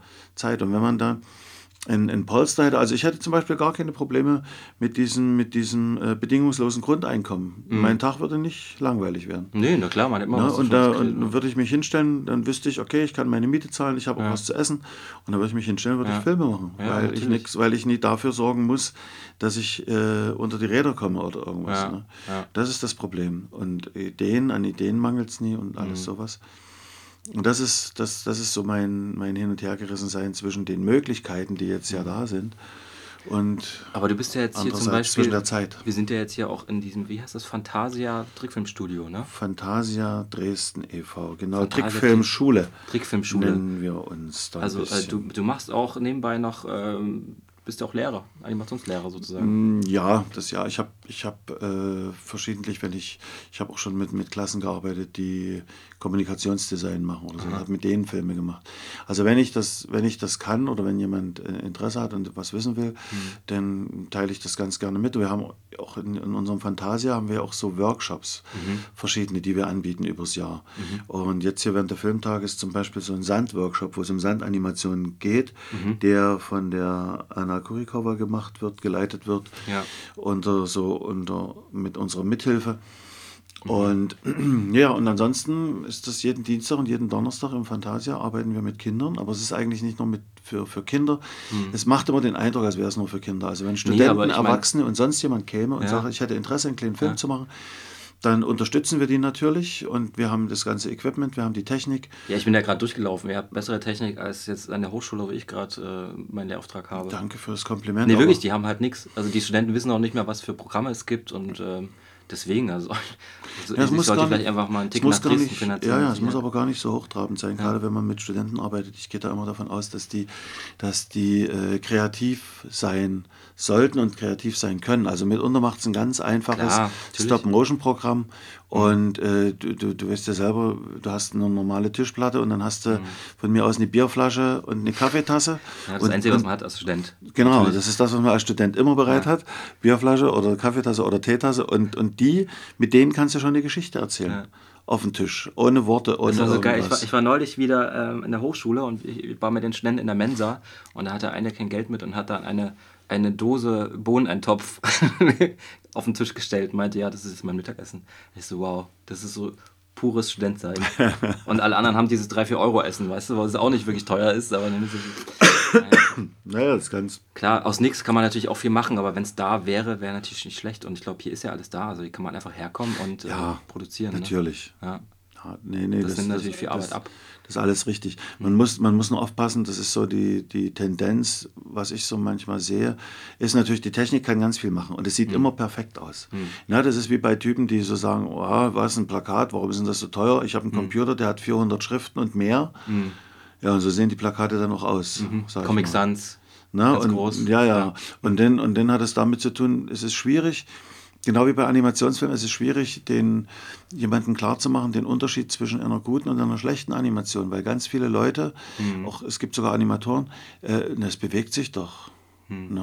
Die, naja, die verstehen das halt nie, weil es ist ein Unterschied zwischen Bewegen und Animieren. Das ist schon, bewegen ja, kann man alles, animieren ja, ist schon dann die Kunst. Also ich vergleiche das immer wie mit einem Schauspieler auf der, auf der Bühne, wo der Regisseur sagt, er lauf mal von links nach rechts rüber und mhm. macht dann mal die Tür auf. Mhm. Du bist jetzt also der und der Charakter. Hm? Mhm. Und dann läuft er von rechts nach links, macht die Tür auf und ich als Zuschauer sehe, aha, da läuft einer von rechts nach links, macht die Tür auf. Aber das Schauspiel kommt ja dann da zustande, wo der, wie läuft er über die Bühne? Ja, genau. Was passiert da zwischendurch? Wie macht er die Tür auf? Mhm. Na, und daraus erkenne ich, daran erkenne ich den Bist Charakter. Bist du auch so ein Verfechter dieser Grundregeln der Animation? Diese zwölf äh, Prinzipien? Die zwölf, ich bin nicht Verfechter. Jetzt mal, das sind, das sind sehr, sehr gute, äh, sehr, sehr gute Hilfsmittel. Mhm. Na, und ähm, das liegt ja immer im Mix. Also das ist ja mhm. wie mit allen, ist ja wie beim Kochen, kannst du ja so sagen. Mhm. Du, du musst ganz bestimmte äh, Basissachen einfach nehmen und selbst bei diesen, bei diesen zwölf Regeln, das kann man als Basis nehmen. Mhm. Und das eine Mal nimmt man schwächer, das andere Mal nimmt man stärker. Ja. Und daraus ergibt sich dann mhm. der Charakter oder die, die Animation des Charakters oder wie auch immer. Ich bin immer total überrascht, wenn ich so bei Filmfestivals bin, äh, wie Leute Filme machen und teilweise auch Animationsfilme, also Trickfilme. Und ähm, da sind so, also da sind Leute dabei, die einfach nur straight ahead, also so Bild für Bild malen und dann auch so den Strich einfach wandern lassen die ganze Zeit. Mhm. Also es ist nicht so, dass man immer die Figur erhält, dass es die gleiche Figur bleibt die ganze Zeit, sondern die Nase wandert dann übers Gesicht oder die Ohren wandern irgendwie über den Kopf vorbei. Also ich finde es lustig, dass halt so viele Experimentiermöglichkeiten da sind dass man eigentlich gar keine Regeln braucht. Aber natürlich, jeder macht ja das, was er ursprünglich mal gelernt hat und nutzt das immer weiter, um seine Filme zu machen. Naja, na, bei den zwei, nee, nee, also es ist, kommt immer darauf an, was man machen will. Wenn du, wenn du einen rein, ich sag das mal, rein formalen Film hast, mhm. ne, du hast jetzt äh, eine Musik, die dir gefällt, so, und dazu machst du was. Und dann fängst du an, damit Farben zu punchen mhm. und äh, kratzt du mit irgendwas rein und so. Mhm. Du wirst schon dann, äh, du kannst das, das machen. Und äh, merkst dann entsprechend, es wird einige Zuschauer geben, denen gefällt das großartig, es mhm. wird einige geben, die sagen, naja, warten wir es mal ab, und es wird einige geben, die gehen raus. Das hast du ja immer. Mhm. Aber äh, gerade bei Animation, wir reden ja über Animation und das äh, bedeutet ja, du willst eine Geschichte erzählen und, äh, naja, nee, bedeutet eben nicht. Also nicht naja, warte mal, genau. ich, ich rede, ja. ich bin auf diese zwölf Regeln. Ja, ne, ja. Und das sind Charaktere, die da laufen. Mhm. Ein Charakter kann, wie gesagt, eine, eine Bierflasche und ein Ding sein. Aber äh, eben dieses äh, Stretch Squash und dieses ganze Zeug, was eben dafür steht, eine, einer Figur Gewicht zu geben. Mhm. Ja? Ist ja genauso wichtig, wenn du das beherrschst, ist ja genauso wichtig, genau das Gegenteil anzuwenden, dass du also Gegenstände, die eigentlich aussehen, als müssten sie sonst wie schwer sein, mhm. weil man es gewohnt ist, die Sicht einfach umzukehren und das mhm. in der Animationsart super leicht zu machen. Mhm. Das ist immer die Frage, ist immer, was willst du machen? Wie läuft deine Geschichte? Geschichte meine ich jetzt im weitesten Sinne. Okay. Da kann was Formales sein, da kann nur Farbspielerei, da können mhm. Formspielereien, das kann eine Kombination aus Form, ja, Farbe, ja, Musik, aus allem sein. Das ist für mich immer Geschichte, mhm. die man erzählen will. Mhm. Und wenn du, äh, nenn es mal jetzt als abstrakter Animationskünstler, mhm. willst du ja den Zuschauer trotzdem in, in, in, in dein Band ziehen. Ja, also genau, so Emotionen ja, du rüberbringen. Du willst Emotionen rüberbringen genau. und das äh, muss natürlich passen. Ja. Und wenn du sagst, ja, ich will, dass der fröhlich aus dem Kino geht und positive Empfindungen hat, ja. wirst, du, wirst du selten zu einem Moll-Musikstück mhm. greifen und dann alles in Grau und Schwarz mhm. machen. Ich habe manchmal das Gefühl, dass, ähm, dass gerade bei Filmfestivals eher das Gegenteil passiert, dass ähm, Filmemacher oder Animationsfilmemacher das Publikum eher so reizen wollen oder so wütend machen wollen oder eher so äh, ich gucke mal, wie lange die Sachen aushalten. und ähm, da bin ich immer sehr, ja, finde ich immer super, wenn so ein Film gerade kommt, naja. der eh schon depressiv und äh, brutal ist, dass er dann noch eine halbe Stunde geht. Da fragt man sich immer. naja, so da, da, fragt man sich dann, warum musste ja. das jetzt so sein? Das kann natürlich auch so seine Gründe haben. Ja, es ist, glaube ich, halt diese, diese Kunstform des Animationsfilms kann ja dann noch alles sein. Es ist ja auch dann, ja, gibt es ja keine Regeln, ne? Ja, das ist ja das Verrückte. Ja. Das ist ja das Verrückte. Du hast aber immer, du hast immer ein, ein, dann ein laufendes oder ein sich bewegendes Bild äh, gepaart mit, mit Ton in, mhm. in, jeglicher Form. Und das löst ja bei dir was aus. Also es löst auf alle Fälle irgendwelche Emotionen aus. Mhm. Na, selbst wenn es dafür sorgt, dass du einschläfst, dann hat es ja auch was ausgelöst. Ja, ich war gestern in so einem Screening beim Filmfest hier in Dresden. Ähm, da, da, das waren nur Experimente. Das waren anderthalb Stunden lang Experimente. Eigentlich wollte ich da gar nicht rein, weil es war 22.30 Uhr, ich dachte, da schlafe ich ein. Es waren dann aber doch ganz gute Filme dabei. Aber man hat in der ersten Reihe einen Mann gehört, der mega laut geschnarcht hat. und das, okay, das ist jetzt das eigentliche Experiment hier drin. Das ja, das ist mir auch schon passiert. Ja. Dann, kommt, dann kommt aber dazu, kommt ja noch, wenn du, äh, wenn man öfter mal auf Festivals kommt. Mhm. Na, dann sieht man schon am Programm, mhm. ach, den kenne ich, den kenne ich, den kenne ich. Und dann ist ein Film in dem Programm drin, mhm. sagt, auch den würde ich gerne sehen, den würde ich mhm. unbedingt gerne sehen. Und dann guckt man sich den ganzen anderen Zauber, den man schon in- und auswendig kann, nochmal mit an. Ja, genau. genau. Und, und da passiert dann eben das, dass man so, ja, ja, dass es super langweilt und dass man dann wirklich weg, dass es einen wegdröseln kann. Und im schlimmsten Fall verschläfst du dann genau den Film, den du gerade sehen wolltest. und die anderen siehst du alle. Ja. ja. Ja gut, dann ich glaube, ähm, das war eine Menge Material, eine Menge Informationen, die du hier geliefert hast. Ähm, Wir können noch ein bisschen. Ja, klar, wenn du noch was, hast du noch eine Anekdote, eine lustige? Was, oh, was würdest du also, einem jungen Filmemaker, Filmemaker, sag ich schon, äh, Filmemacher, der heute Young Filmmaker. Mit, mit, mitgeben, genau. Äh, was soll ich denn mitgeben? Naja, einfach eine Flasche Bier und ein Tee. Eine Flasche Bier ist immer wichtig, eine Tasse Tee oder Kaffee. Nee, was sollte man denen mitgeben? Die haben. Was, was sagst du denn deinen, deinen jungen Leuten, die hier bei Fantasia bei dir ähm, Zeichentrick machen? Sagst du, hm, was sage ich denn immer? Den sage ich eigentlich gar nicht, sondern ich gucke mir an, was sie, was sie können, also wo der mhm. Stand ist. Mhm. Dann äh, fragt man, was sie wollen, wo sie hinwollen, was sie machen wollen. Mhm. Und dann äh, äh, macht, bringt man denen das bei, was man, was mhm. man meint, was da sein muss. Das wäre also zum Beispiel auch die zwölf Grundregeln. Ja, Aber nicht so nach dem Motto, das musst du angucken, das musst du dir merken, das gilt ja. jetzt für immer, sondern anhand der kann man schon eine ganze Menge machen. Und mhm. wenn man sich das mal überlegt, äh, selbst wenn man sich die zwölf Regeln einfach mal nimmt und die, die mal durcharbeiten würde für sich selber, merkt man schon, das hat schon ein bisschen Hand und Fuß. Und wenn mhm. man das begriffen hat, dann kann man auch ganz gut damit spielen. Mhm. Weil dann, dann weiß man, dann, dann fehlen eben die Experimente, sondern man weiß, oh, ich hätte ganz gerne, dass das jetzt super leicht aussieht, was immer mhm. das sein soll. Es ist eine Farbe und die bewegt sich durchs Bild, wie dass man das Gefühl hat von mir aus, als wäre es ein Luftballon. Also vom mhm. Timing her und von der mhm. Bewegung her.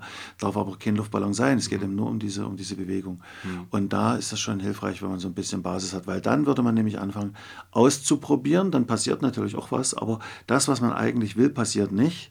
Oder ist man dann unzufrieden oder aber man ist dann so locker und sagt, das habe ich so gewollt. Das ist ja auch ganz oft Klar, die ja, Aussage, ja, dass man sagt, ja. das habe ich genauso gewollt. Ja, aber das ist doch falsch. Ne? Das ist ein bisschen das experimentell. das muss so, genau, genau, genau.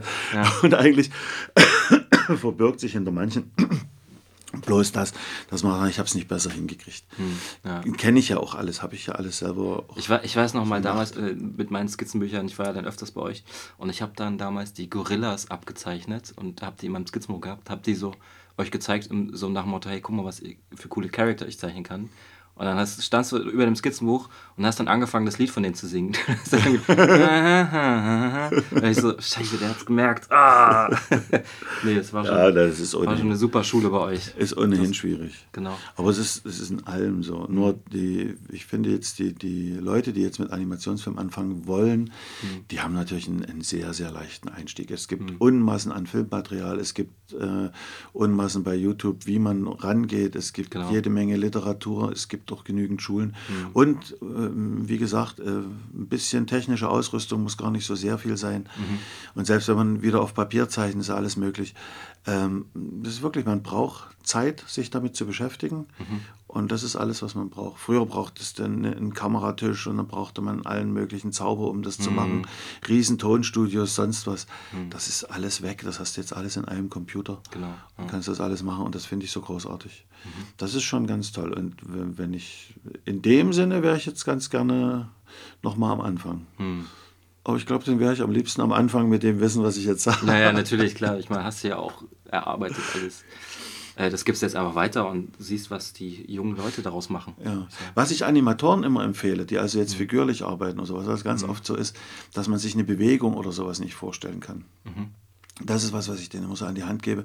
Dann sage ich denen immer, dann, dann sollen sie versuchen, die Bewegung in Zeitlupe äh, äh, nee, Quatsch, in Pantomime zu machen. Ne? So, denn das ist das Einfachste erstmal, mhm. weil man dann schon übertrieben agiert. Ich meine, ich habe kein Glas, also muss ich zeigen, wie ich mir das Glas vom Tisch greife. Und mhm. wenn Sie dann die Bewegung immer noch nicht äh, analysieren können mhm. für sich, dann sollen sie das in Zeitlupenpantomime machen. Mhm. Weil das ist nochmal ein, ein, ein, ein Stücken drauf, weil dadurch, dass, die, dass man sich bewegt, also ich will das Glas greifen, das mache ich in mhm. Pantomime, das hat so fast Echtzeitgeschwindigkeit. Mhm. Wenn ich aber das in einer Zeitlupe Sache mache, äh, dann verliert der Zuschauer, wenn ich es nicht noch mehr übertreibe, als ich in Pantomime mache, äh, den Faden sozusagen, weil der, mhm. wenn ich die Bewegung genauso unterschwellig mache wie, wie bei einer Pantomime, mhm. sieht der nicht, was da wirklich passiert. Also muss ich sie noch einen Zacken weiter übertreiben und bin dann viel, viel dichter am Kern. Und wenn ich das dann benutze und damit äh, das zeichnerisch umsetze oder eben im Spiel, auch bei Puppen oder mhm. wo ich die Möglichkeit habe, eben zu überziehen, äh, dann kriege ich eine recht gute und eine recht glaubhafte Animation hin, also die sofort, die mich sofort über das, was dort passieren soll, informiert. Mhm. Und ich kann auch besser die Charaktere darstellen, wenn ich das da so gibt's auch Da gibt es auch in der Schule in, in Gobelin, ich weiß, kennst du die Schule in, in Frankreich? Das ist eine sehr renommierte Schule nee. für Animatoren, also Hochschule. Also ich habe es gehört, aber ich war genau. nie da. Und die haben auch immer einen Schauspieler, der dann da äh, live sozusagen irgendwas spielt, wo die Studenten was abzeichnen oder nachzeichnen müssen. Und das ist auch so eine Art Pantomime-Methode. Und man, es gibt auch so, eine Sommer, so einen Sommerworkshop, den man sich da teuer kaufen muss natürlich, für mhm. 2.000, 3.000 Euro. Und dann bist du da nur 10 Tage. Aber in den 10 Tagen hast du jeden Tag volles Programm und kannst da alles machen. Das hat ein Kumpel von mir mal gemacht. Und mhm. hat ihm viel gebracht. Nee, das ist auch, das Deine Methode einfach hier wird in den renommiertesten Hochschulen äh, Europas angewendet, ne? ja, nee, das ist das. Da, da, bin ich irgendwann mal drauf gekommen, weil ich mir selber nicht vorstellen konnte. Und dann haben wir mit einem hm. mit Uwe Richter, also ein, ein, Kollege von mir, langjähriger hm. Kollege, mit dem habe ich 15 Jahre lang zusammen hm. gearbeitet. Ähm, wir haben wir haben uns das für uns selber rausgekriegt, weil manchmal spielt man sich das selber vor, wenn man es sich mhm. nicht vorstellen kann.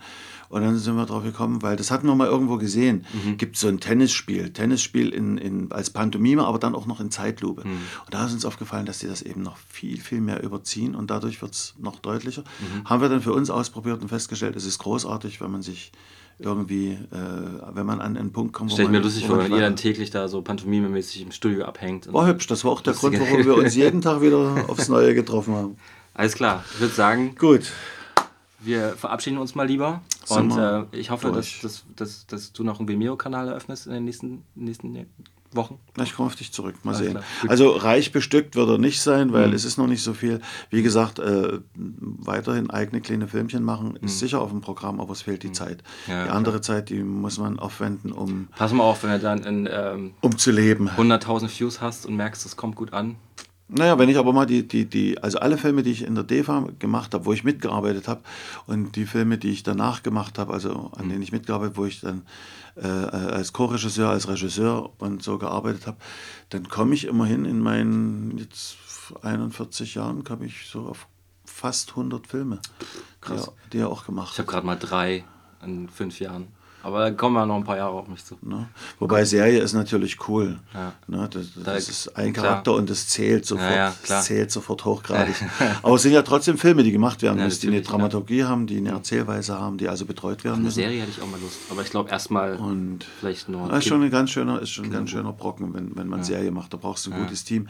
Wenn man das hat, ist es, macht das auch Spaß. Also mhm. Trickfilm macht ja eigentlich immer Spaß. Ist mhm. ja e-, egal. Mhm. Klar, irgendwann kann man die Fressen nicht mehr sehen, wenn man da zeichnet. Wie ist denn, hast du eigentlich Aber Rückenprobleme jetzt vom Zeichnen 41 Jahre lang? Hand, Arm. Das geht jetzt so ganz vorsichtig jetzt geht's los. Wieso fragst du das? Ja, weil ich es jetzt schon habe. Also, so. also, ich kann nur, ich kann nur empfehlen, obwohl ich da eine faule Socke war, aber mhm. meine Konstitution war wahrscheinlich ganz gut. Mhm. Fürs Sitzen, also für die Wirbelsäule, sind Sit-Ups gut. Sollte man machen, ja. wirklich so. Viel bewegen als Ausgleich. Weil, ja. weil früher, jetzt ich schon wieder mit meinem Früher, war es so, ja. Papier gezeichnet, ist eine andere, ist eine andere Art und Weise, mhm. damit umzugehen, auch anders am Platz zu sitzen und das zu machen. Deshalb hat man ja noch diese Drehdinger und so. Mhm. Bewegst du schon mal die Schultern, dann bist mhm. du mal aufgestanden, dann musstest du zum Laientestgerät, dann hast du das ganze mhm. Zeug aufgenommen, wieder okay. eine andere Körperhaltung. Dann die Toilette war auch am anderen Ende des äh, Flurs. Genau, das hast du jetzt alles am, am Platz. Mhm. Nee, aber was ich meine ist, man hat sich wirklich durch die, durch die Art und Weise mhm. äh, viel mehr bewegen müssen. Ich musste auch mal, Gerät, ich musste auch mal zum Kameramann gehen und dies und das. Und jetzt sitzt du vor dem Computer, der mhm. kann alles. Ja. Und an diesem Platz setze dich früh um neun hin. Das ist mir die letzten mhm. Jahre so gegangen. Mhm. Also war mein, mein Arbeitstag war in den letzten Jahren im Durchschnitt, ich habe mir das mal ausgerechnet, von um neun bis nachts um zwei. Zwischenrein ja. mal was gegessen. Das hat aber mit den Projekten zu tun, an denen ich zu tun hatte. Mhm. Und da war wirklich, das war mein, mein durchschnittliches Arbeitspensum in den letzten drei Jahren. Mhm. Äh, und, und, da war auch kein Urlaub oder irgendwas. Sondern es war wirklich durchweg. Und, äh, und dann sitzt du wirklich da. Also man sollte sich wirklich bewegen mhm. und ein bisschen Sport machen. Also Sport klingt immer so toll, aber es reicht mhm. schon eben Fahrradfahren, sich mit Freunden mhm. treffen, Frisbee spielen. Ich habe jetzt einen Stehtisch gekauft. Ich bin mal gespannt. Was auch nicht schlecht. Ja. Habe ich früher auch mal gemacht. Da ja. habe ich manchmal meinen Tisch hochgestellt und habe genau. dann im Stehen eine Zeit lang gearbeitet. Ja. Irgendwann geht, das auch auf, die, auf, die, auf den Rücken. Geht alles. Na, irgendwann geht es auf die, auch auf die Beine, weil du immer auf derselben Stelle stehst. Also, mhm. also bewegen ist schon ganz gut. Und bei mir fangen halt diese diese Zeichner-Zipperlein jetzt so komisch an und ich fange an oder muss einfach dagegenhalten. Hm.